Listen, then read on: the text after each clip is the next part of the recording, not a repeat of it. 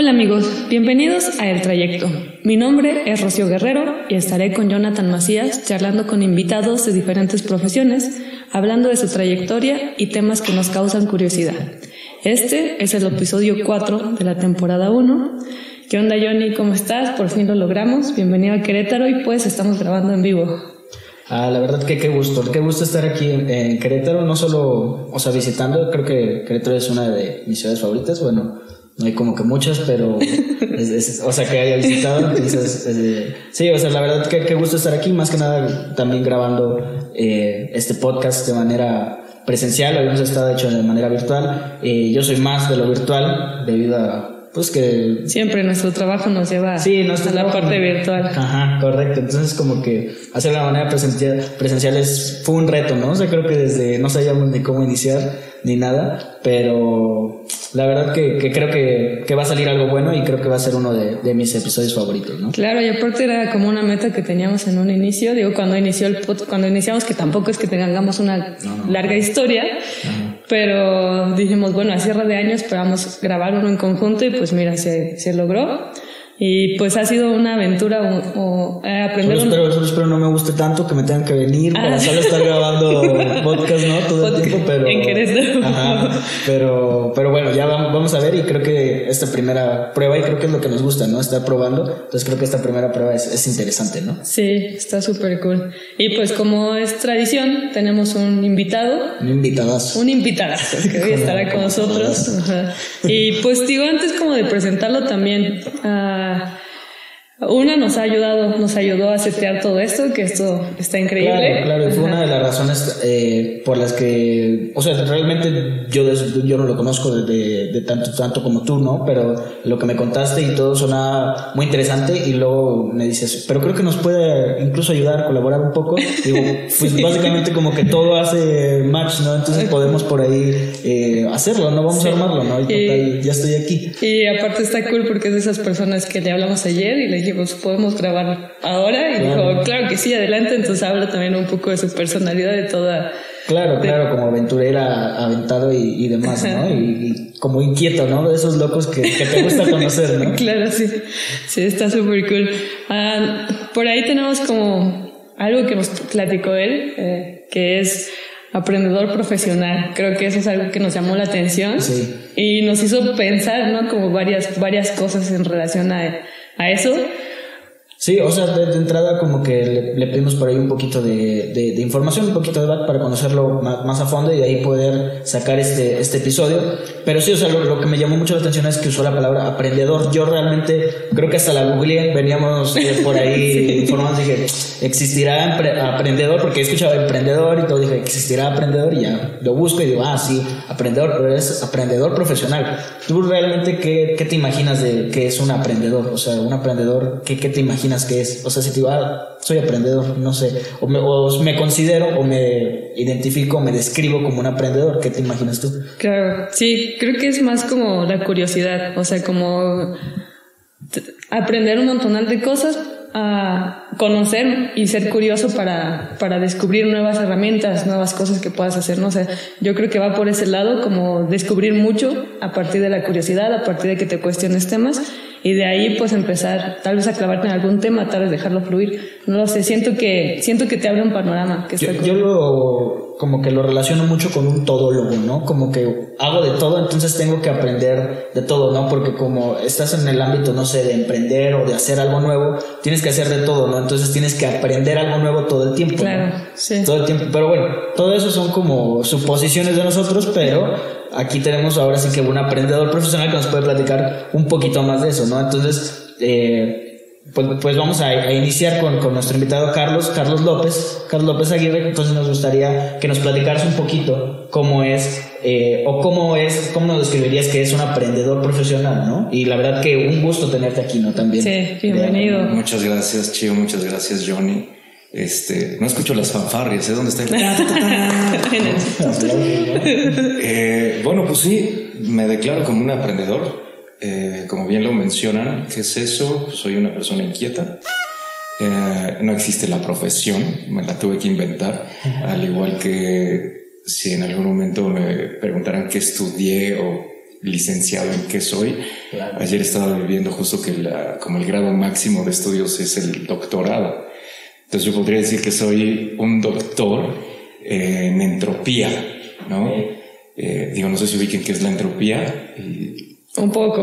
ok, si me dan chance. Claro, les adelante. eh, Psicológicamente, ¿a qué se refiere la entropía? Y la entropía es un concepto que viene de la física, pero puede tener más en común con la psicología, que, que en realidad es como el- la incertidumbre, el desorden. Ok. ¿no? Y conforme se ha llevado mi vida desde, desde muy chavito, eh, he estado como en la incertidumbre todo el tiempo. Y entendí que la vida es eso, el eh, es- estar buscando ¿no? nuevas profesiones, nuevas cosas. eh. curiosamente ahora con todo lo que se está dando, descubrí y me autodiagnostiqué con TDAH Ok. eh, que en algún momento pues era como ser inquieto o disperso o en la escuela la verdad es que no me iba como nada bien pero no es que no no, no eh, asumía las- la información sino más bien mientras los maestros estaban yo estaba como Tú te ibas, ¿no? Tú empezabas a ver la ventana y dices, ah, ese pájaro hacia dónde va. ajá y cómo funciona y por qué vuela y por qué sabes o sea como todas estas cosas que después con el paso del tiempo entendí que era filosofar. Eh, pues me la pasaba todo el tiempo eh, no sé cómo pasé la escuela realmente. Porque nunca recuerdo haber estado teniendo como un libro no Eh, yo me quedé solo desde muy chico. Ok. eh, a ver, les voy a dar un poco de introducción de quién soy como gua- la niñez. Vale. Este, yo soy hijo de madre soltera, ¿no? Soy hijo único de madre soltera y de ahí eh, la, la vida, la necesidad y todo eso hizo que yo me quedara en casa eh, solo, ¿no? Yo tenía que ir a trabajar y todo. Quien me cuidaba era mi abuela. Cuando yo tenía nueve años fallece mi abuela y me quedo como en total soledad. Este, digo, suena muy drástico, pero es la realidad. Mi madre se iba a trabajar y todo, y yo era un chavito que iba a la escuela, llegaba a casa y tuve que empezar a eh, aprender a cocinar, Claro. lavarme, plancharme, cosas así, ¿no? Como a- Sí, ser autónomo, básicamente, ¿no? O sea, tener tu autonomía desde muy joven, que es un poco, es un reto, ¿no? Claro. Y, y entonces mi mamá pues también como que me iba metiendo mucho el, eh, como esta parte de pues eres tú solo, la vida es así y, y pues hay que irla como medio enfrentando. Eso me hizo eh, ser curioso, jugaba mucho, no, no convivía mucho con chavitos en ese entonces, o sea, como por, por depresión, que, que también no sabía que la tenía. Ok. ¿no? Es- pues, para mí era como normal, ya de adulto y tomando terapia todo este rollo, encontré que yo era un chavito con depresión y de estar jugando en la calle un día me encerré en mi mundo y de ahí empezó todo este desmadre de, de- de tratar de curiosear y empecé a curiosear con los libros que había en casa. Yo no vengo de una, de una familia lectora ni mucho menos, pero supongo que ustedes también en algún momento tenían el bonito mueble con chingo de libros para adornar la casa, Claro. que era lo que como funcionaba. Y así un día tomé un libro y fue como, ah, o sea, existe algo más. Ok. Y eh, eh, bueno, eso fue como llevando poco a poco mi curiosidad y hasta el día de hoy soy una persona que gracias al TDAH no para y le tengo que estar metiendo cosas al disco todo el tiempo. Ok. Entonces, ¿tú, tú dirías que no, no te gusta como planear algo, o sea, te gusta planear a futuro porque, digo, entiendo que eres como muy, muy intrépido, muy, muy, tienes que estar metiendo más y más información en tu cabeza, pero me imagino que, o sea, sí, la pregunta es más, va como, no te gusta planear porque entiendo que a lo mejor hoy piensas una cosa y en dos semanas ya piensas otra cosa distinta, ¿no? Y a lo mejor el plan ya no te funcionó, ¿no? O sea, ¿eres de planear o tal cual vas llevando la vida como, como venga, ¿no? O sea, vives el día a día. Yo soy también muy así de que no quiero planear nada, o sea, digo, pienso ahorita dos semanas, dos meses y me preocupo por lo que estoy haciendo ahorita y después ya pues vemos, ¿no? Pero no sé cómo, cómo veas tú esa parte. Eh, he aprendido a no planear. Ok. O sea, antes lo hacía, ¿no? Eh, vengo de una educación convencional en donde te decían que había que planear la vida y dedicarte a algo toda la vida, ¿no? Ok. Y entonces eso desde, a mí el caos empezó en la prepa, cuando te empiezan a decir qué vas a hacer de tu vida y era de, güey, no tengo ni fuck idea. Okay. ¿no? O sea, porque aparte, eh, la verdad es que tengo como habilidad para muchas cosas, ¿no? Entonces, de chavito dibujaba y entonces de, toda la gente pensaba que iba a ser diseñador, arquitecto y estas cosas. Y, y, me lo decían, ¿no? O sea, ya habían como que decidido que yo me iba a dedicar al diseño. Eh, como podrán notar, tengo una voz ronca y mucha gente me empezó a decir, no, es que tú tienes que ser locutor. Y era como, no, diseño o locutor, ¿no? y otras personas me empezaban a acercar a la música y era como, no, la música, o sea, siempre como en el tipo de arte, pero a mí lo que me llamaba mucho la atención era el cerebro, o sea, cómo funcionaba y, y por qué pensamos lo que pensamos y demás. Y, y era muy curioso porque al ser un chavito en ese momento como más eh, introspectivo, retraído y demás, yo me sentaba en el recreo y sin más ni más la gente venía y me empezaba a contar su, su vida.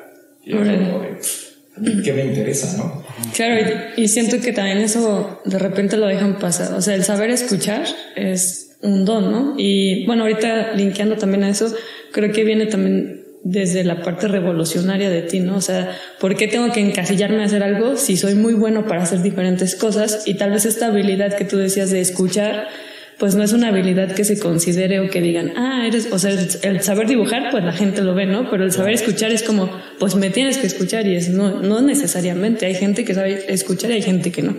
Claro, y, y sobre todo, o sea, todo esto ya se los comparto con el paso del tiempo y con muchos raspones y todo, que ya lo tengo muy claro. Claro. Pero en el día a día, o sea, pues imagínate estar en la primaria, en la secundaria o X, ¿no? Cuando estás como tratando tú mismo de resolver tus propios pedos existenciales, y entonces que vinieran las niñas o los amigos y me contaban los pedos de sus casas, ¿no?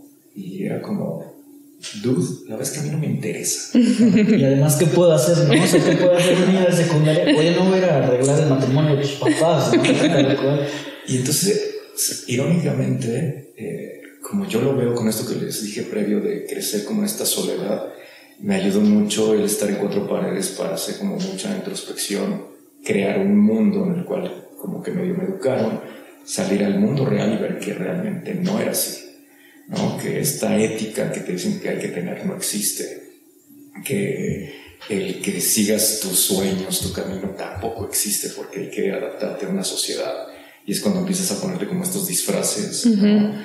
Y les digo, cuando llego a esta parte de la prepa y que me dicen, tienes que hacer algo, era de, no, yo no quiero divertirme, yo soy Peter Pan. Porque tengo que seguir una línea. Y pues así fue. Entré en caos, dejé los estudios. Okay. salí en quinto de prepa. Comencé a trabajar y curiosamente eh, el amigo de, de, la familia tenía un negocio de paletas, me dio como chance, entré a... Yo siempre quise y doy gracias a la vida porque todo lo que he querido lo he logrado. O sea, suena muy soberbio, pero la, la neta es que sí, digo, a diferentes escalas y él, no sé, la audiencia que los está hoy día sintonizando, el decir esto de que lo he logrado, posiblemente piensen que tenga chingos de ceros en mi cuenta y no es así porque he descubierto que el éxito no es ser eh, millonario en temas de plata, ¿sabes? Pero la vida ha sido bien benevolente conmigo porque en este primer trabajo yo de chavito siempre dije, güey, me encantaría trabajar en una paletería para comer helado todo el tiempo, ¿sabes? Y curiosamente mi primer trabajo fue trabajar en una franquicia de, de ¿Y si comías helado todo, el tiempo? y, si me ves Elías, perdón, hacía como trucho ahí con las medidas para poder darle más cucharadas. Que él le raspaba lo último, ¿no? Claro, uno se vuelve mañoso y ahí le raspas para tener el postre del día. Y bueno, ahí pasó esto de, de la paletería y mi madre me dijo como nuevamente, ¿no? Yo tenía en ese entonces 16 como 15, 16 años, una cosa así. Y era como de, pues, ¿qué vas a hacer de tu vida, mano? ¿No? O sea, aspiracional, eh, una persona que estaba educada de hay que trabajar en un lugar, hacer carrera, crecer. Mi mamá me veía con la corbata, el portafolio, ¿sabes? Esa era su expectativa, claro, ¿no? Y cuando te sales o, de, tener esta discusión de no voy a seguir ese camino, eh, sin menospreciar profesiones, pues mi mamá me veía como manejando un taxi que cuando yo estaba chavito pues no era bien visto, no eras un Uber, ¿no? Claro, que eres pro. o, me veía así como en un puesto de revistas sin futuro y todo porque aparte mi mamá siempre hizo como el esfuerzo de pagar mis escuelas privadas pero, crees que, que, tu madre lo veía más, o sea, no sé, ¿tienes algún hermano mayor? Un hermano Nada, mayor? soy hijo único. Un hijo único. Entonces, ¿de dónde crees que venía que, bueno, o sea, me imagino que la, la educación, ¿no? Que traen ellos es como que yo quiero que seas esto, ¿no? Y siempre las madres dicen, yo quiero que seas esto y que hagas esto, pero al final uno ya empieza a cambiar, ¿no? Y ya no quiere hacerlo, ¿no? O sea, ya quiere, como dices, tú solo querías comer helado, ¿no? Pero ¿cómo es que haces, o sea, entiendo que tú querías hacer eso, pero es cómo haces tus, no sé, o sea, cómo inicias algo que, que realmente quieres? O sea, ¿cuáles son tus primeros impulsos para empezar a, a ser como autónomo tú, pero ya en el trabajo, ¿no? Si ya no te gustaba la escuela, ¿cómo empiezas ahora a la parte de que, ok, ahora tengo que trabajar, pero ¿cómo inicias, no? O sea, ¿por dónde inicias? Eh, ¿Cómo inicio? Mi madre. O sea, esta plática que tendremos la repetiré mucho porque es mi ídolo y es mi máximo. O sea, Saludos. Eh, hasta allá arriba, porque ya no está en este plano. Pero, pero la verdad es que me enseñó también, digo, sin, entrar como en género, sexismos y todo eso, este, que las mujeres o sea, son chingonas. Claro. ¿No? O sea, ella eh, cuando eh, da la noticia de que está en embarazo, mi papá fue como, ah, creo que yo no puedo con esta responsabilidad. Ella fue la primera en mi familia que decidió tener un hijo sin estar casada y sin nada. Eh, esas decisiones, obvio, cagándose de miedo, ¿no? En, en romper estereotipos familiares, Claro, porque estamos hablando que tampoco era bien visto, ¿no? O sea, justamente estamos hablando de la expectativa de tu mamá que tenía hacia ti, pero seguramente sus familiares tenían expectativas hacia ella y en ese entonces era una madre soltera, era como, no, ¿no? ¿Qué vas a hacer de tu vida? Y van a pasar un montón de cosas. Y también era complicado para la mujer en ese entonces la parte de laboral. ¿No? ¿Cómo se divide? ¿Cómo, de, cómo, ¿Dónde dejo a mi hijo? ¿Dónde trabajo? Que tenga ciertas responsabilidades. Eso wow. Sí, y, y, sobre todo, o sea, algo que me enseñó mucho, como para responder un poco la pregunta de Johnny, es que la vida hay que agarrarla, ¿no? O sea, te tiemblen las piernas, eh, te entre ahí el síndrome del impostor que con la vocecita de tú no puedes y no sirves para esto, pues hay que seguir dándole. O sea, y ella fue la que le salió el tiro por la culata, porque me enseñó eh, con la visión de que pues yo no tenía un papá, ¿no? Como en este estereotipo, que yo no tenía hermanos, que en algún momento ella se iba a ir y que me iba a quedar solo. ¿En qué momento? Pues uno no sabe en qué, en qué momento viene la fecha de caducidad del yogur, ¿no? Que tenemos tatuada. Entonces no sabía si yo me iba a quedar solo cuando tuviera 10 años o cuando tuviera 30 o 20. Entonces siempre me educó como muy al de güey, sé autodidacta, determinado y chingale. Y una de las frases que hasta el día de hoy tengo como muy marcada, eh, me dijo, eres hombre y a ti nadie te va a mantener.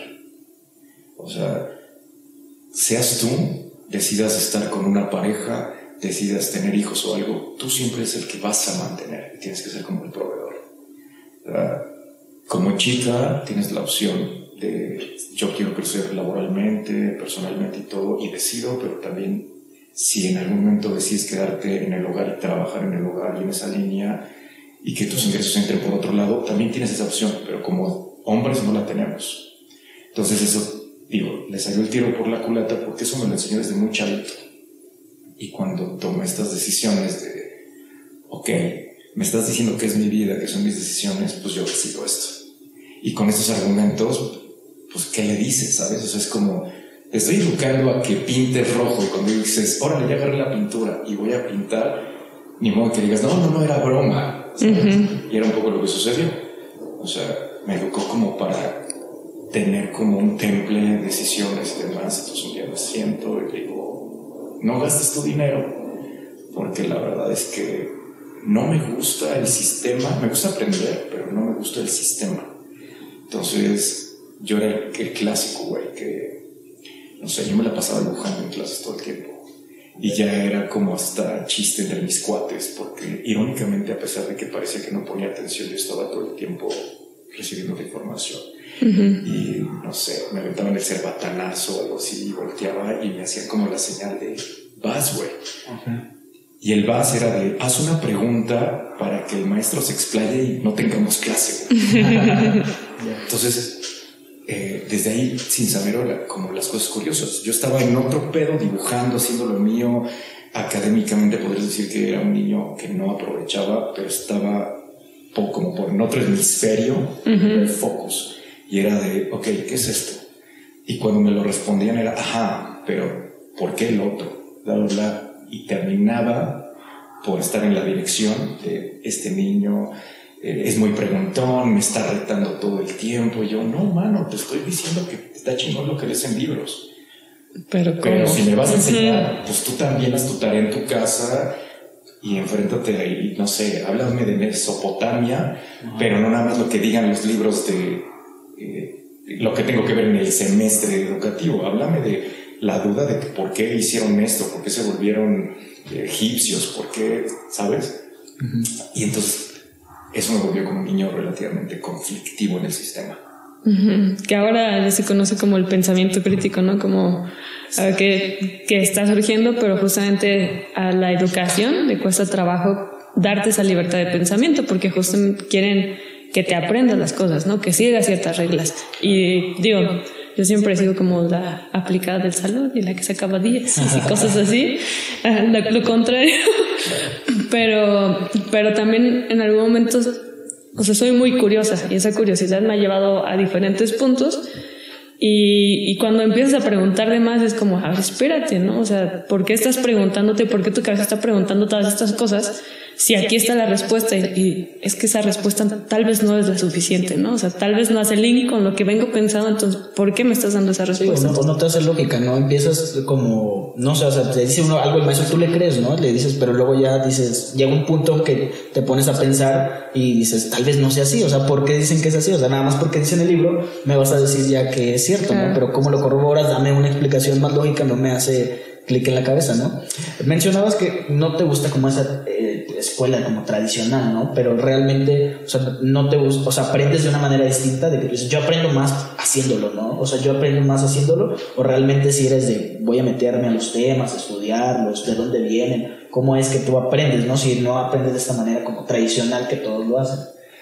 Ok, recuerden que les dije que soy doctor en entropía. Eso quiere decir que malamente también, mi personalidad es de eh, mando todo el carajo. Yo vuelvo a empezar de cero cada cierto ciclo. Eh, ¿Qué quiere decir? Que así como les digo que aprendo algo, ya cuando siento que lo domino, yo no tengo la intención de ser experto en nada. ¿no? Se me hace que expertos hay un chingo y, como les decía, a mí ese término de experto me caga, perdón, a los expertos. a mí me queda un poco, pero yo siento que hay como un límite. ¿No? Entonces, eh, a mi consideración, hay como 10 pasos. Cuando yo llego a lo que yo creo que es el 10, es como, ok, ya llegué, estoy aquí en la montaña, está chingón, ya estoy viendo el valle, y luego de aquí, ¿qué? O sea, es sentarme en mi silla y estar viendo el valle todo el tiempo y tomar el sol. Pues qué hueva, ¿no? O sea, creo que a grandes rasgos, si, o sea, nosotros tenemos en el calendario gregoriano 2020 años. Pero realmente el santo grial de desde dónde venimos, cómo venimos, pues nadie sabe. No, no sabemos cuántos años ha existido, si nos insertaron los aliens o no, las teorías, pero a fin de cuentas la humanidad tiene un chingo de años. Y yo no creo haber evolucionado ser parte de la evolución para que lo máximo en mi vida sea traer un vaso con una sirena, ¿no? Y estar caminando y decir, ah, o sea, soy cool y, y evolucioné tantos años y tanta información que hay como para tener un Starbucks y ser cool. O sea, ¿a qué voy? Yo llego a la montaña, me siento, digo, ya chingón lo logré, ¿qué sigue? Volteo, desgraciadamente es el pedo de mi personalidad, digo, ah, o sea, creo que está cagado que, no sé, de las cosas que he hecho. Eh, aprendí, un día volteé, estaba saliendo con una chica y le vi un dije, y dije, ah, está cagado, ¿cómo se trabaja la plata? Ok. Y empecé a investigar y empecé a buscar talleres y de ahí me metí como joyero y hacer, a trabajar la plata y cómo hacer todo, bla, bla. Ya cuando saqué como una línea muy pequeñita de plata, para mí eso es llegar a la montaña. O sea, no necesito ser el joyero ni nada. Ya.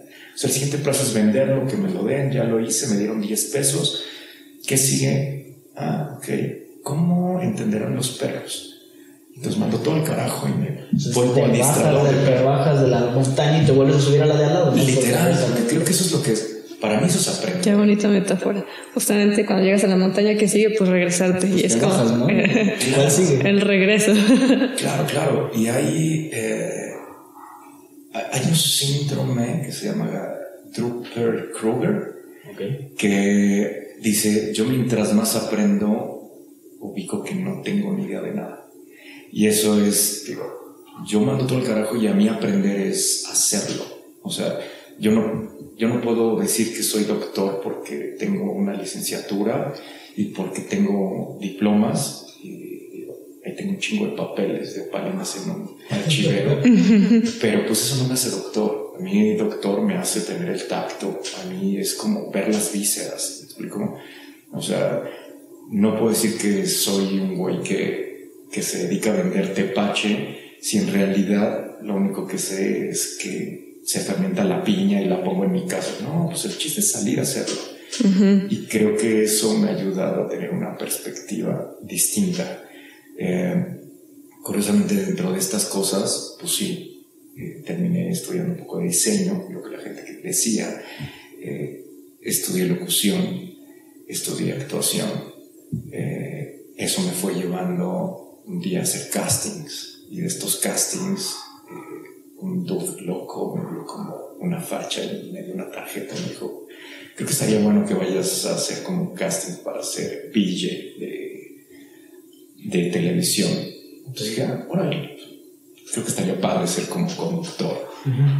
Y llegué, eh, eh, esa oportunidad me costó eh, de no tenerlo como en el registro, de cuando me dieron la, la tarjeta, dije, ah, estaré chingón Resulta que este güey se fue a vivir a Miami, no lo volví a ver jamás. Pero yo tenía un teléfono, un contacto y dije, de aquí soy. A mí no me den, pónganme donde hay.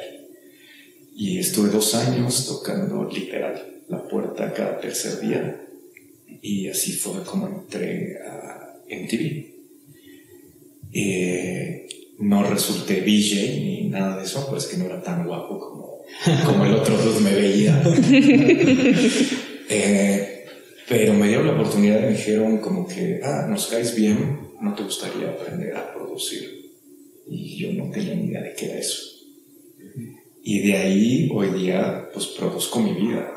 Y fue la mejor profesión que he tenido porque literal, o sea, un día estaba trabajando para Coca-Cola y al día siguiente me iba a la montaña a hacer video con gente que no tiene nada y es volver a aprender a cómo se hacen las tortillas de maíz y al día siguiente estaba eh, pues dándole la mano a candidatos a la presidencia. Entonces todo eso era como, güey, me están pagando por el sueño de estar aprendiendo todos los días algo. Y de ahí pues pasé desde jalar cables hasta volverme productor y entonces ahí hice arte, eh, aprendí a manejar cámaras, eh, hacer un poco de micrófonos, todas esas cosas. Y iba metiéndole, metiéndole, metiéndole. O sea, y he dejado de hacer las cosas por aprenderlas, pero por vivirlas. Ok. O sea, ¿crees que encontraste, se pudiese decir, una pasión dentro de producción que, que justamente complementaba ese espíritu que tú traes de conocer, ¿no? O sea, ver voy a ir a grabar esto y entonces descubro que en ese proceso alguien hace unas tortillas o una comida o, o ve la vida de una forma diferente y de ahí te, de ahí lo que haces es como quiero saber más, quiero aprender más, quiero conocer más y, y o sea, uno, encontraste como esa pasión en, en, en la producción. Sí, total, totalmente. O sea, eh, a mí producir, pues sí lo que te dicen de que le abras los ojos y digas, güey, qué chingón, tengo que ir a trabajar, eso para mí era producir. Bueno, sigue siendo. Eh, ¿Qué es lo que me hizo dejar de producir? Es que, pues como todo, tiene un precio. Y el precio era no dormir, no comer, ¿no? Eh, dejar de ver a mis amigos, o, al menos en ese entorno, es, quienes eran como mi círculo, eh, me dejaron de invitar a todos lados. Porque eh, mientras la mayoría convencional estás en fin de semana haciendo la carnita asada, partiendo el pastel, yo en ese momento es cuando empiezo a trabajar, ¿no? O sea, estás hablando un concierto, estás eh, grabando un comercial, estás haciendo todo eso y al principio tu familia pues dice, ay, sí, aquí te esperamos, pero el aquí te esperamos es, dudes, termino a las 5 de la mañana. Y empecé a las 4 de la mañana del día anterior. Claro, sí. Entonces te empiezas a quitar como mucho eso y llega un momento en que nuevamente dije, ok, ya logré lo que quise, la vida fue tan benevolente demostrarme cómo era el show business, ¿no? en algún momento pues, el sueño chavito era ser cantante, músico y todo, y y cuando me abrió el panorama fue cuando me mostraron cómo era hacer teatro y eso. Entonces dije, wow, yo quiero hacer magia. Eh, de ahí, eh, pues bueno, insisto, sí era la gran pasión, pero tuve que volver a reencontrar cuál sería mi otra pasión. Y mi otra pasión era en algún momento tener una vida convencional. El volver a compartir con con amigos, hacer nuevos amigos, ¿no? Porque pues, la gente que tenía pues ya... Se fue, ¿no? De tener 18 años, 22 y estar en el Reven y demás, en el ambiente en el que yo me desarrollé, pues éramos todos unos adolescentes, treintañeros, cuarentañeros, ¿sabes? O sea, porque sigues en la fiesta y sigues, sigues usando tenis y sigues usando playera y sigues todo. Y, y, es más, o sea, como dato curioso, yo mi primer trabajo serio eh, fue con unos amigos que tenían una ingeniería. Eh, eso fue como a los 17 años. Y también esto de que uno puede ser lo que sea y siempre cuando te decidas, a los 17 años estos dudes eh, no tenían gente. yo me veía como con mejor facha que los trabajadores con los que estaban y me mandaron a una oficina. Y a los 17 años yo trabajaba como ingeniero eh, para la Suprema Corte de Justicia. yo levantaba, o sea, levantamientos de obras y, hacía como planos y todo sin tener ni fucking idea. Y yo llegaba con los magistrados y me decían así como, ah, ingeniero, ¿cómo está? Y yo así, hermano, si supieras que en la prepa terminé, ¿no? Y que aprendí el oficio y tuve que aprender a tocar y todo eso, pero ahí es cuando dije, uno puede hacer lo que sea en el mundo que sea. Es, es, que además de aprenderlo, o sea, tú lo estás, ya lo aprendiste, ¿no? Y sabes cómo hacerlo, ¿no? Aunque realmente cuando te lo plantearon es como, no, no tengo idea, ¿no? O sea, yo lo estoy, estoy aprendiendo, ¿no? Haciéndolo, pero me imagino que para que las personas llegaran y te saludaran, ah, ingeniero, debes proyectar, ¿no? Una confianza y debes creértela tú mismo de que sabes que, pues ya lo estoy haciendo, ¿no? Y como que la gente confía en ti, ¿no? De alguna manera. Claro, yo creo que, a ver, todo se aprende. Eh, quien es diseñador no es diseñador porque nació así, ¿no? Claro. Con el, sello de tú a la fila de los diseñadores, tú a la de los doctores, no, pues uno va aprendiendo. Y hay mucha gente que conocemos todos que tiene carreras y eh, menciones honoríficas y todo eso, y que han terminado vendiendo este, OmniLife o que han terminado poniéndose una cafetería o terminaron haciendo, o sea, nada que ver con lo que creían que su vida iba a ser. Eh, ¿Qué es la diferencia entre esas personas y yo? Que yo sé que la vida es una incertidumbre y que hoy estoy trabajando de, no sé, de albañil porque no le tengo miedo al trabajo.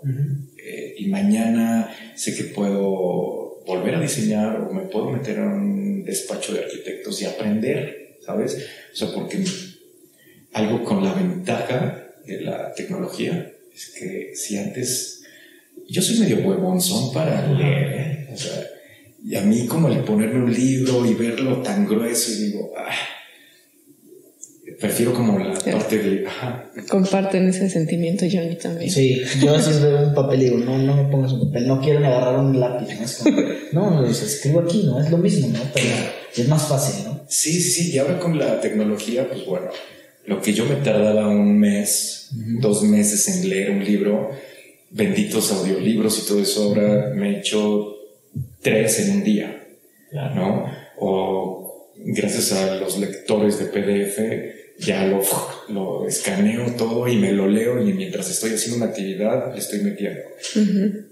Eh, no creo mucho en el sistema, vuelvo a eso, porque me parece, con todo el respeto, eh, digo, aquí es un warning para todos los que eso de estudiar y todo, no soy la mejor eh, persona que les va a dar estos consejos, pero me parece que las escuelas es una empresa únicamente, ¿no? O sea, me parece que no están realmente como dedicados con el sector de que aprenda la gente. A la enseñanza, sí, que es un, que justamente, bueno, es un tema que nosotros platicamos constantemente de cuando vas a, empezar a estudiar, como que eres muy joven para tomar una decisión que estudiar y justamente sientes esa presión de lo vas a hacer por el resto de tu vida y dices, pero espérame, no, no, no sé si lo quiero hacer y, y, el sistema nos ha enseñado en que te hagas un experto, en que empiezas y tienes que terminar haciendo esta forma y cuando hay estas personas como tú y Dios, conocemos varios amigos que también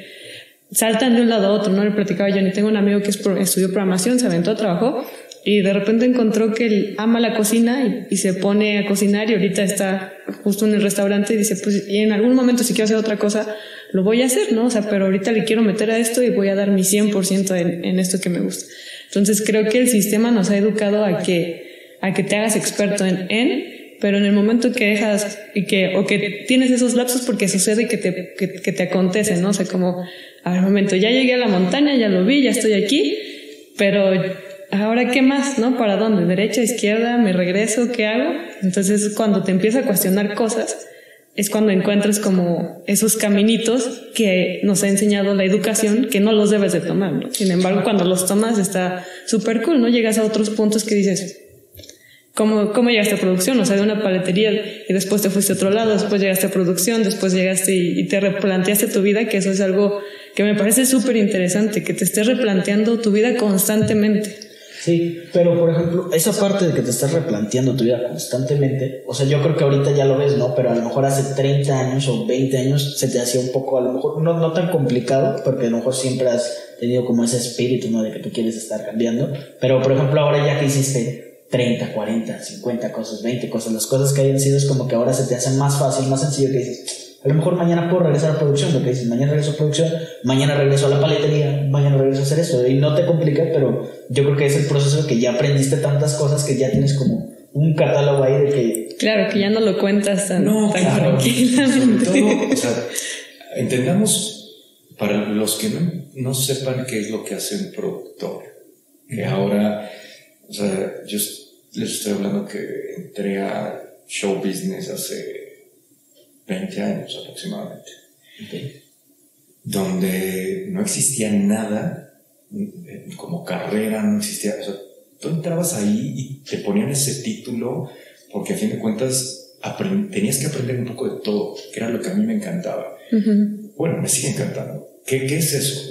O sea, como productor, tú le tienes que hablar al músico, le tienes que hablar al director, tienes que hablar al fotógrafo, le tienes que hablar al iluminador, le tienes que hablar... Pero no es nada más hablar de decir, quiero esto, es, le tengo que hablar en su lenguaje para que entienda. Y eso es lo que está bien padre, porque cuando yo iba con los editores, pues no era nada más de, oye, Claro, eso fue al principio, ¿no? De, oye, ¿me puedes poner la fotito aquí y que se vea como una figurita acá y que las letritas vayan? Y era de, mano, no. O sea, tienes que decirme que, o sea, que quieres que ponga un strap y que, que haga una disolución y todo eso. Y yo decía, fuck, ¿qué es eso? ¿No? O con el iluminador es, ¿puedes poner la lucecita acá? No. O sea, eso hace un flare y hace, ¿sabes? O sea, era como, ah, está increíble porque tengo que estar estudiando, haciendo, preparándome para, para hablarle a la gente su lenguaje. Y sobre todo en el área en el que terminé haciéndolo, fue haciendo mucho también relaciones públicas. Entonces, eh, de alguna forma yo participaba en la logística, planeación y todo de, de los eventos y de esto, pero también me mandaban con mucho a la guerra, ¿no? Habla con el cliente, habla con el talento y demás. Entonces, pues, no era nada más de yo hacer mi trabajo, sino tenía que irme a la otra área, eh, a la cuadrada, ¿no? hablar con empresarios, hablar con gente que no entiende nada del otro. Pues yo tenía que hablar de finanzas, y tenía que hablarle de arquitectura, y tenía que hablar con todo esto. Entonces, eso es lo que me dio el panorama. Eh, ¿De qué vive un productor? De su agenda. O sea, eso es lo que realmente a mí me da valor dentro del mercado en el que yo mientras más gente conozca, mientras más les pueda interactuar, pueda tener esta labor de, eh, social, digamos, me hace como ser un mejor productor. Eh, respondiendo un poco con esto, claro, con todo esto que he aprendido, yo sé que doy gracias a la vida de que con un par de llamadas yo podría regresar mañana a todo lo que he hecho. ¿Sabes? O sea, cuando entrené perros, yo sé que puedo hablarle otra vez a la escuela y decir, ah, ¿sabes qué? Otra vez me dieron ganas como de sentir el madrazo de la guardia y protección y todo eso, dame chance. Y yo siempre creo que he cerrado los ciclos bien, ¿no? Todas las relaciones personales, laborales y todo, que las he tratado de cerrar bien para tener esas puertas abiertas. Entonces, teniendo todas esas puertas abiertas atrás, eh, digo, no sé si suena muy soberbio, pero también me da como la fuerza y como que siento esa armadura de decir, ah, puedo seguir enfrentando las cosas que vienen, que son inciertas, porque, porque ya tengo todo esto, ¿sabes? Sí, creo que también uh, justo es mm, no que quiera regresar, sino si regresas es por curiosidad, pero es por el hecho de que das el 100% o das, entregas, realmente te comprometes con, con, el, con lo que estás haciendo, ¿no? Entonces cierras los ciclos justamente por eso, o sea, porque tal vez todas, de todas, creo que te ha, todas te han gustado, al menos, bueno, no sé si has trabajado o has hecho algo que dices, esto no, lo quiero volver a hacer, ¿no? No, vuelvo, no, tengo la puerta abierta, no No, es algo que tengo como muy en ética, ¿no? O sea, sí respeto mucho la ética, en todo sentido, pero ética no me refiero a, a no robarme el dulcecito de la tienda, ¿no? O sea, hablo con ética personal y me parece que no puedo traicionarme a mí mismo. No voy a hacer cosas con las que no comparto. Eh, sí, en general. Eh, y, y, me ha dado la oportunidad de, de hacer todo lo que he querido. O sea, de verdad y, estoy bien agradecido con, con, la vida, que también un poco esfuerzo mío de aventarme, porque creo que lo complicado, y quienes están escuchando ahora, digo, eh, hoy día lo veo con las terapias que, que, estoy dando, la gente está también como muy a la deriva. Y lo que más nos cuesta trabajo es aventarnos al vacío, volviendo como esta seguridad. Venimos de un sistema que, que vino de la postguerra. Nos querían especialistas porque, claro, querían que alguien pusiera justo el botón a la prenda, a la chamarra, bla, bla. Y en esta eh, revolución industrial, pues por eso nos hicieron como tú te dedicas al cierre, tú al botón, tú a coser. Por consiguiente, eso evolucionó a tu contador, tu ingeniero, tu administrador. Pero ahora con todo esto que está, fuck, o sea, está cabrón que yo creo que ya ni siquiera es que quieras. Creo que debes de hacer muchas cosas, ¿no? con, la, con la época en la que estamos hoy. O sea, ahorita estamos grabando un podcast. Y sin embargo, hacemos otras cosas. Nadie. Nadie. Claro, y entonces lo que se pensaba que antes era como un comunicador, que tenías que trabajar en una estación de radio y todo eso, hoy lo puedes hacer. Y mañana, pues no sé, te vuelves repostero. A ratos, ¿no? A lo mejor no es que como que digas, eh, tengo que poner mi repostería, mi... No, pero pues a lo mejor vendes eh, cupcakes por las tardes y realmente tu fuente de ingreso es otra cosa, ¿no? Que a mí eso es cuando me conoce alguien o no sé, un par de veces que he abierto este tipo de aplicaciones para datear y todo y que me dicen, ¿tú a qué te dedicas? Eh, no lo digo porque suena muy agresivo, pero lo primero que me viene a la mente es, ¿qué te interesa? Saber, o sea, ¿a qué me dedico en mi día a día o te interesa saber de dónde saco plata? ¿No? Que creo que son dos cosas distintas, porque digo, ¿a qué me dedico? Pues digo, che, lo he visto, soy músico, ¿no? Y, aparte, pues yo tengo un negocio de máquinas, ven, y eh, hoy día estoy dando terapia, este, eh, o sea, hago como muchas cosas. No, no, no puedo definirme de, ah, yo soy este, administrador de empresas y me dedico. No, yo. Yo creo que la gente hace esa pregunta más para, como que encasillan muchos, ¿no? O sea, por ejemplo, ah, un diseñador, ya tienes la imagen tú en la cabeza de un diseñador, ¿no? Ya tienes la imagen de un contador, dice, ah, entonces él es así, su estilo de vida es así, tal, tal, tal. Yo creo que por eso es que hacen esas preguntas, ¿no? Como que a qué te dedicas, yo me imagino, ¿no? Pero cuando tú les contestas, pues realmente no, no, era lo que yo le preguntaba a Chio, ¿no? Se le preguntaba, venía, ah, no, pues Carlos, yo lo conozco, tal, tal, tal, y pregunto yo, yo le hice la pregunta, ¿y qué, qué se dedica? yo?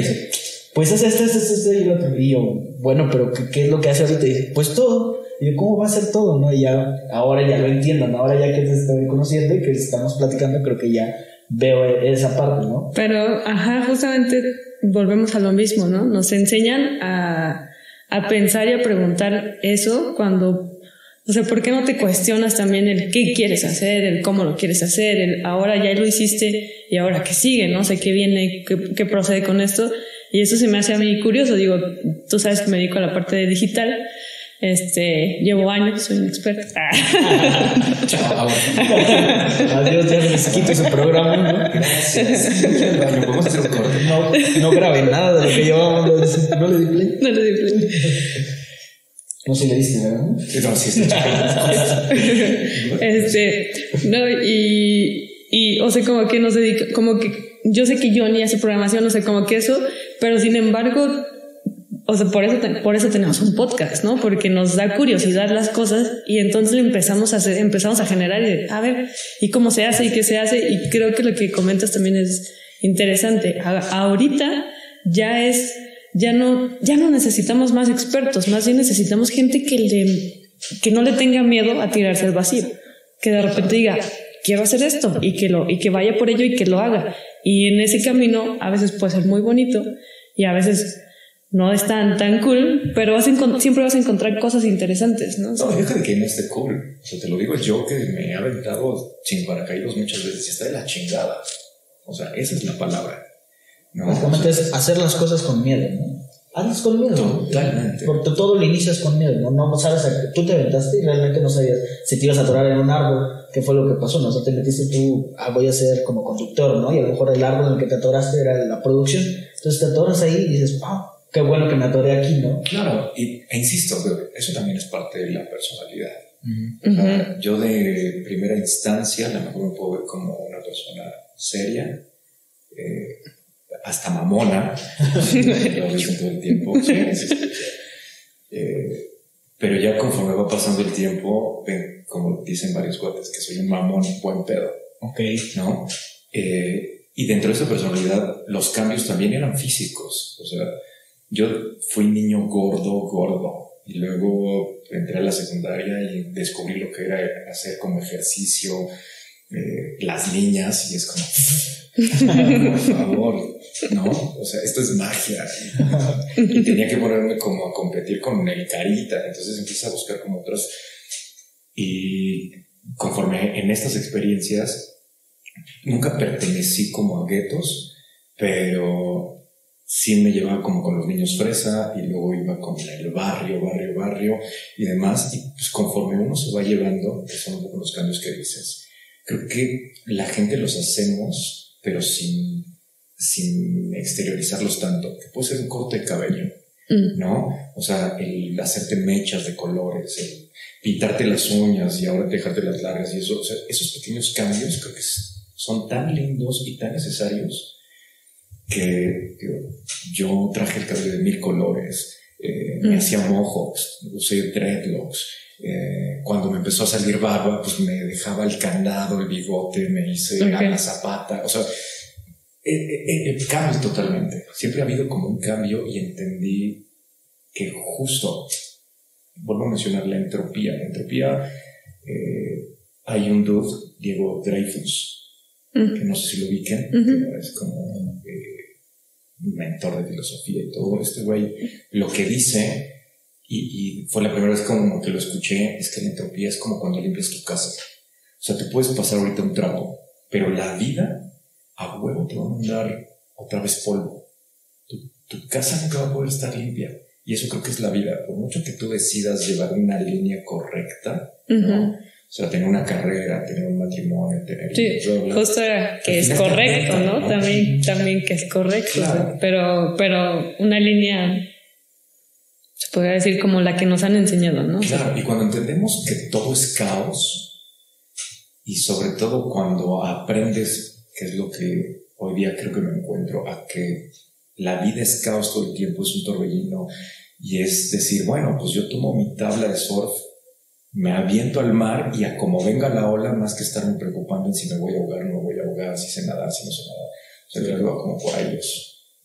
Sí, y, y por ejemplo, tú, digo, hay, hay momentos donde entiendo que todo ese revuelo, todo ese caos que traes, hay veces que dices, oye, ahorita quiero calmar ese caos, ¿no? Quiero ponerle un poquito de calma y quiero estar, sí, o sea, quiero estar tranquilo, quiero descansar, o no sé, o quiero pararle un poquito porque necesito estar con mi familia, necesito estar con amigos, necesito hacer ciertas cosas que a lo mejor toda esta locura que traigo no, no me permite hacerlo, ¿no?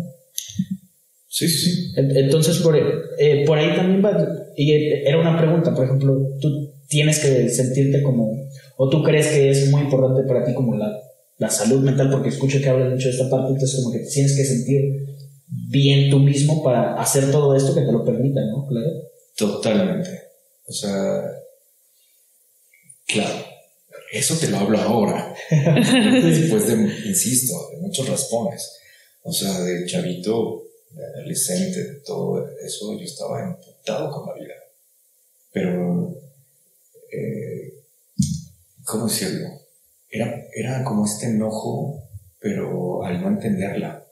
ok. ¿no? Al yo querer irme por la derecha en este sentido de que te dicen, o bueno, así me educaron a mí de sigue tu instinto, este, haz lo que te apasiona, este, no seas borrego, aunque nos decían como mucho, no hagas lo que los demás. Ujú. Entonces yo sí me tomé mucho eso, ¿no? O sea, fue como, ah, ok, yo voy a hacer lo que me gusta, no voy a seguir lo de los demás.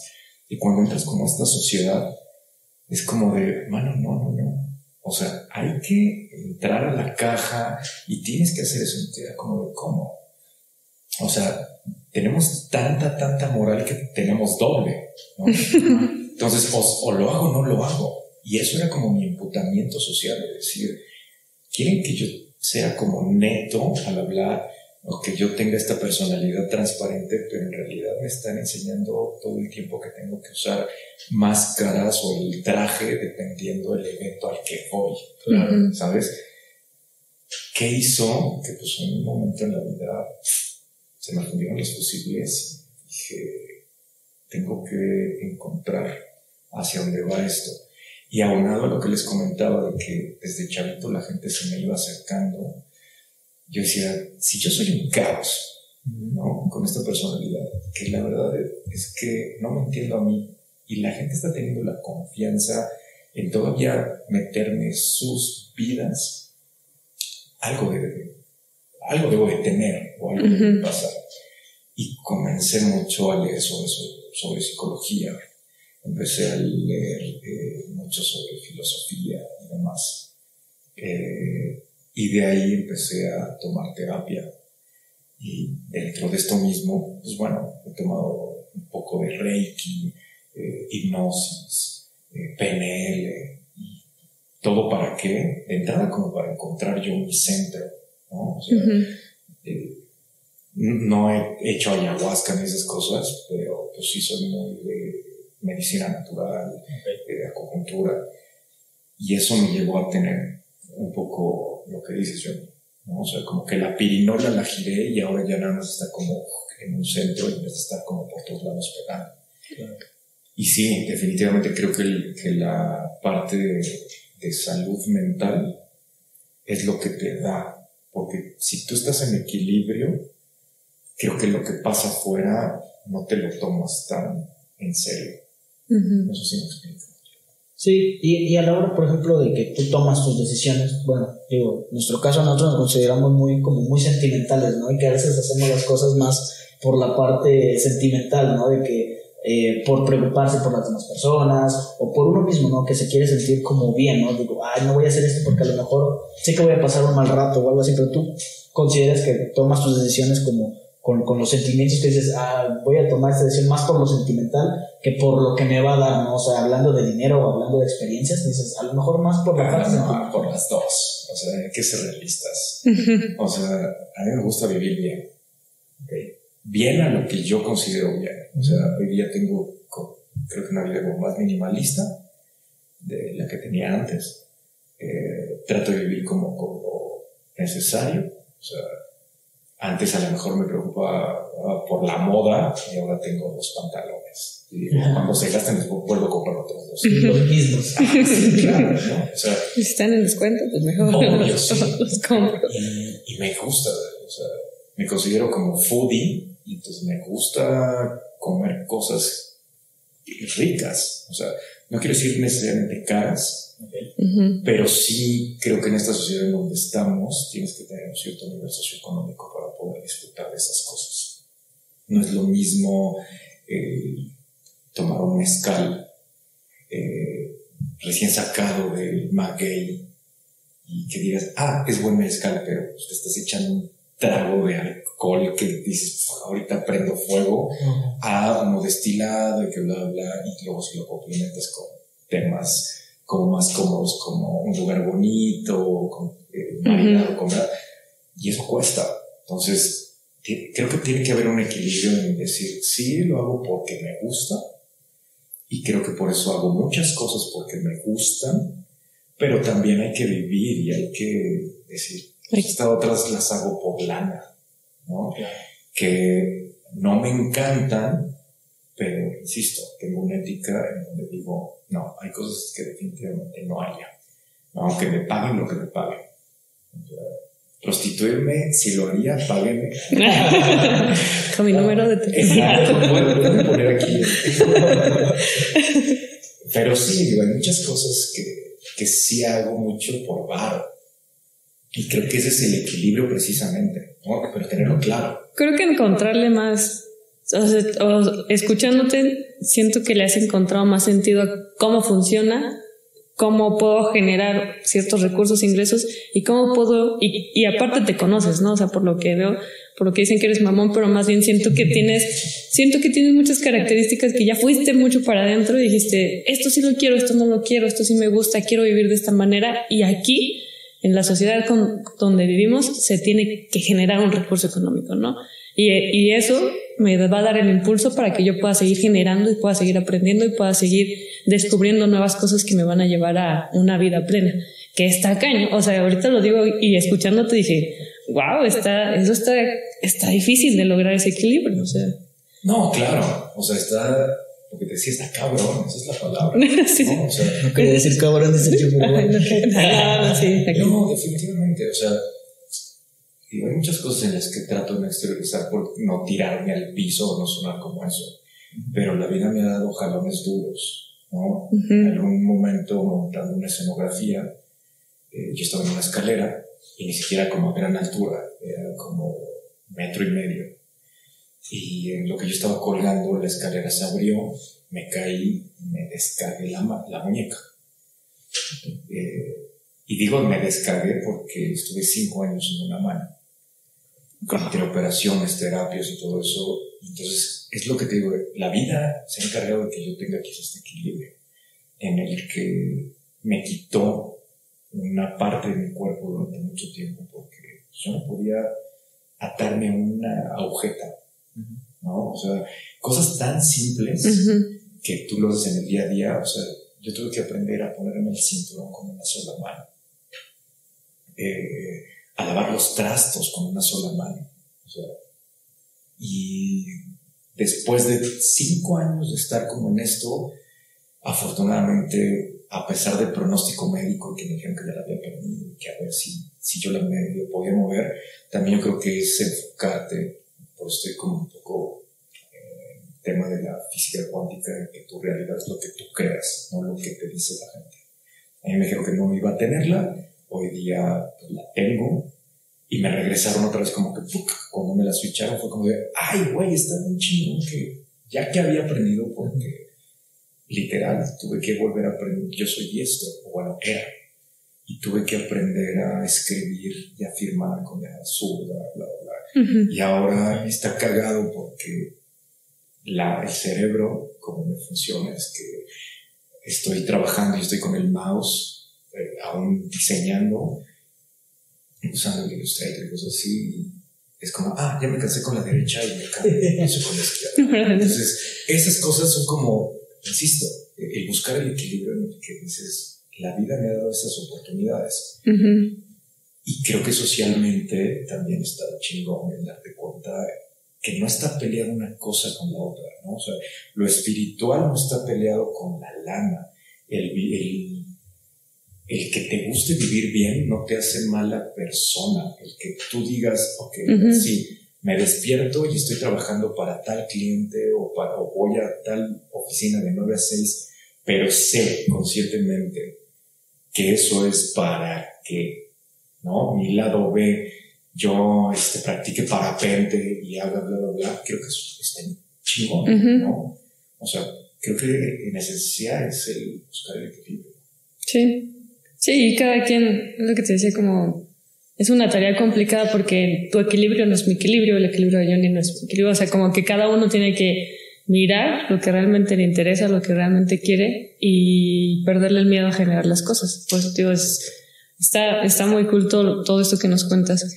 Ah, quiero tocar un tema que justamente te pedimos que nos escribieras, que nos platicaras un poquito de ti. Y algo que notamos es, es que eres súper agradecido y eso está muy cool. Ahorita lo has dicho muchos, pero hablar como de esas primeras personas que confían en ti, porque como dices, te gusta aprender, pero siempre el aprendizaje, siempre hay una persona que te, que te da la entrada a ese mundo, ¿no? Entonces, ¿qué tanto? Sé, que las valoras, pero me gustaría que nos platicas un poquito cómo ves esa parte de las personas que han confiado en ti, de las personas que han creído en ti.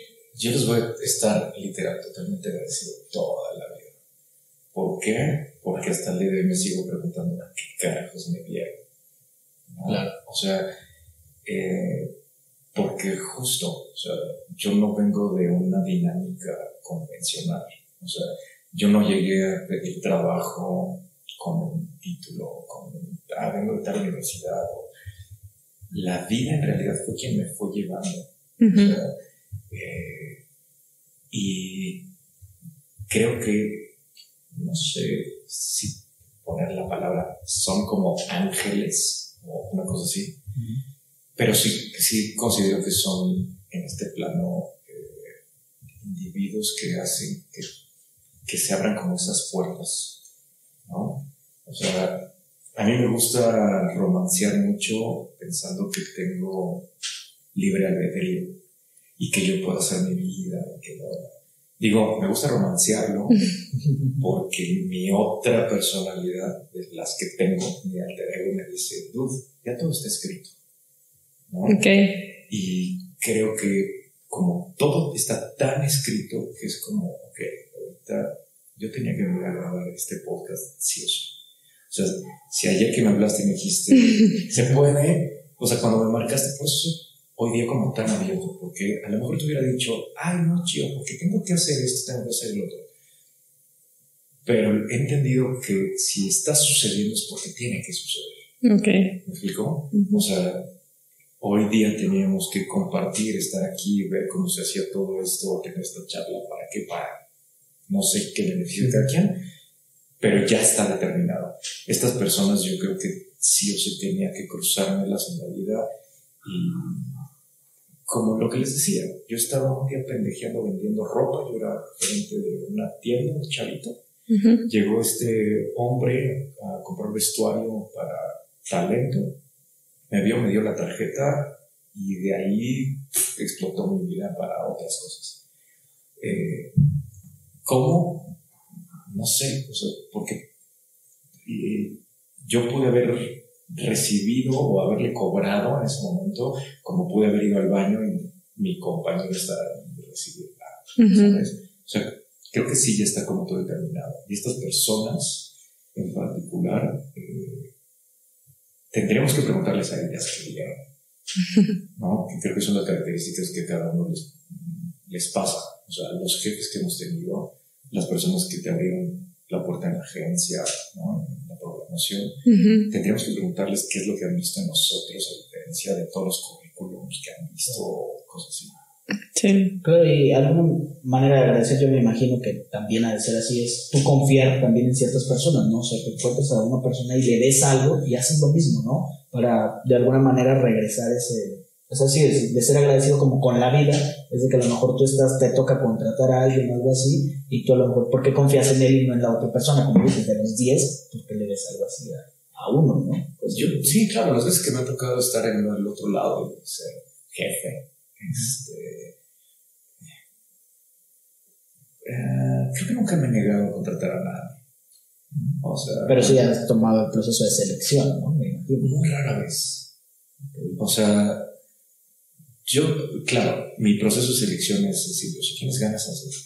O sea, yo siempre he sido un jefe que, que, digamos, si el proyecto es, tenemos que entregar mañana a las 12 del mediodía tal cosa, hazlo en tus tiempos pero las dos tienen que estar. O sea, a mí no me importa si hoy no me contestaste el teléfono y andas con tus cuates echando la chela. A mí no me importa si te fuiste con el novio o la novia al cine o que es puente y te lo agarraste para... A mí no me importa. O sea, yo nada más el día de mañana, si no está a las 12, ya no hay chava. ¿Sabes? O sea, porque creo que es una confianza y es un peer-to-peer. Eh, a, mí me dieron la oportunidad, traté de no defraudarla, digo, supongo que lo hice varias veces por esta inexperiencia que uno va teniendo de morrillo y conforme vas eh, aprendiendo al mundo laboral y todo eso. Eh, dentro de este mismo agradecimiento y demás, pues también tengo mi lado dark, ¿no? Y esa parte es, yo no doy segundas oportunidades. O sea, porque la oportunidad ahí la tienes. ¿no? O sea, para amigos, para personas, para, o sea, ahí está abierta. Si, si te estoy dando como todo abierto y lo desaprovechas, me parece que el ojete no soy yo. Eres tú que estás tirándole mierda a algo que te están dando. Entonces es lo mismo, ¿sabes? O sea, lo que me decías de preselección, no. A mí, cuando me han llegado currículums, digo, órale, pues vente. ¿no? O sea, por algo lo llevó, ¿no? O sea, por algo lo llevó, por algo está ahí, ¿no? Por algo lo llevó, entonces tú confías mucho en Total. O sea, si no somos las personas adecuadas, yo como jefe, tú como subordinado o como equipo, no va a funcionar, ¿no? O sea, pero creo que es como los noviazgos.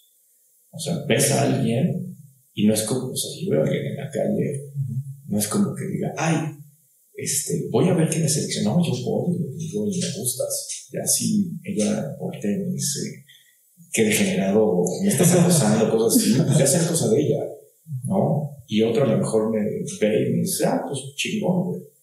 O sea, que cambiamos a un teléfono, pues es otra cosa, pero creo que todo el mundo tenemos eh, el derecho de tener oportunidad. Ok. No sé si respondí. Sí, sí, sí. Sí, sí, sí, no, no, por supuesto. Eh, vamos a, a, ir cerrando. La verdad, siempre hacemos unas preguntas, más bien preguntas como recomendaciones para irnos a esta parte. La verdad que, que fue un gusto tenerte aquí, la verdad. Eh, para ser nuestro, es el, básicamente el padrino del podcast en vivo, entonces, bueno, en presencial, entonces qué, qué bueno que fuiste tú, la verdad, eh, un gusto conocerte. Y siempre nos vamos por esta parte de recomendaciones, vamos a cambiarlas ahora un poquito, por ejemplo, ¿hay alguna película con la que te identifiques o que tú digas, esta película me describe o que simplemente te gusta mucho, no, sé. Ok, a todo el mundo la tiene que ver. O sea, que me describa a mí. Sí, si hay alguna que, que tú, digo, no que te describa exactamente, pero que tú digas, ah, me identifico un poco con esta película por ciertas razones, o sí, o sea, simplemente que digas, para conocerme o para eh, sentirme un poquito más, conocerme un poquito más, esta película, tienes que ver. Ah, eso es muy básico en ese sentido. El libro de la selva. Ok. okay. El libro de, de, Disney, ¿no? Bueno, que es la que yo vi, que me describe perfecto como este morrillo que creció entre los lobos, ¿no? Y que hay una frase que, que, dicen por ahí que todo el mundo quiere ser el alfa, ¿no? Y que están enfocados en ser el león, y que nada más hay que ver que el león y el tigre pueden ser como muy fieros y los más peligrosos de la selva, pero el lobo nunca ha estado en el circo. Entonces, creo que es como eso, entre puedo ir y venir.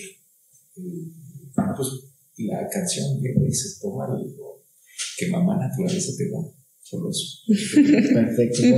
no, no nos habían recomendado tanto así una, una pero la verdad que, que gusto y pues si quieren conocerlo más hay que verla. y eh, también pedimos siempre como música, ¿no? Como que qué te gusta escuchar, qué, qué nos puedes compartir como en cuanto a algún tipo de sé que de eso pudiésemos hacer un podcast completo. Sí, claro, claro. aparte de que eres música, pero que haces música, pero, o sea, no sé, como algo que disfrutes mucho o en ciertos momentos como alguna música que te guste. Ahí definitivamente se les voy a fallar, porque yo soy de soundtracks del momento. Ok. okay. O sea, mi vida es conforme la historia. O sea, eh, si estoy enamorado, escucho todas las canciones melosas. Eh, desde Jeans, así, este, OV7, José José, todas estas así que te hacen flotar. Y cuando estoy como, no sé, en mood de, de guerra ante la vida, ¿sabes? O sea, Ray Shaking the Machine. O sea, soy muy polarizado. Okay. No podría decirles una sola banda o artista. ¿no? Sí, claro. Y bueno, en particular porque este, sí me gusta mucho, mucho la música. Sí, igual por ahí si tienes una playlist que nos quieras compartir, de donde tengas una mezcla de música que te guste o algo así, se agradece. Comúnmente dejamos al final una playlist para que nos compartan los invitados. Si la tienes está cool, si no, no pasa nada. Sí, si no, solo pongan hits del momento o... Hits del momento. No, o sea, no tengo yo una armada como tal, pero los comentarios les puedo dar un par que yo sigo. Ah, súper. Es como un poco variado. Anda, sí, claro, sí. Sí, para conocer un poquito más de, de tu mundo. Oye, pues ha sido un gustazo platicar contigo, estar contigo. Así que conocimos un poquito más. Digo, yo te conozco, pero pues mmm, por encimita, ¿no? Ahorita creo que entramos un poquito más.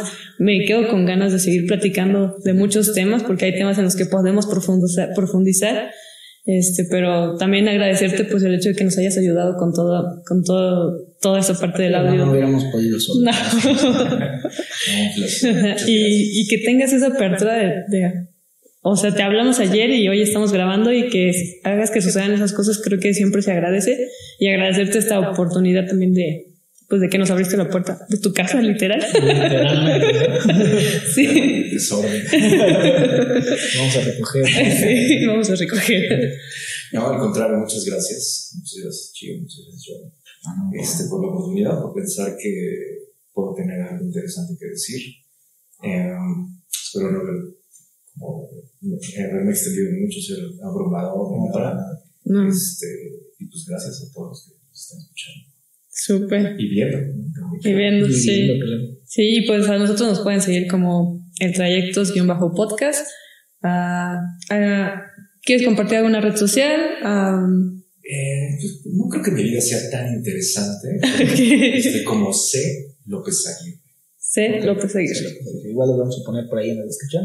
Y pues creo que esto sería todo. Estaremos viéndonos probablemente, no sé si regresamos a este formato, pero un poco, no sé si virtual, pero ya veremos, ¿no? Creo que fue un gran, un gran episodio. Espero que, que, lo hayan disfrutado. Y pues ya veremos que, que ahora sí que vamos a tomar el consejo de, de Carlos y vamos a a ver, a dejarnos llevar, a, ver qué hacemos el día de mañana o después, tal vez ya todo vaya a ser así, o tal vez ya ni siquiera hagamos este podcast, ¿no? ¿Quién sabe? Pero bueno, no, pues un gusto. Y... Sí, muchas gracias, pues hasta aquí cortamos. Ya está, bye bye.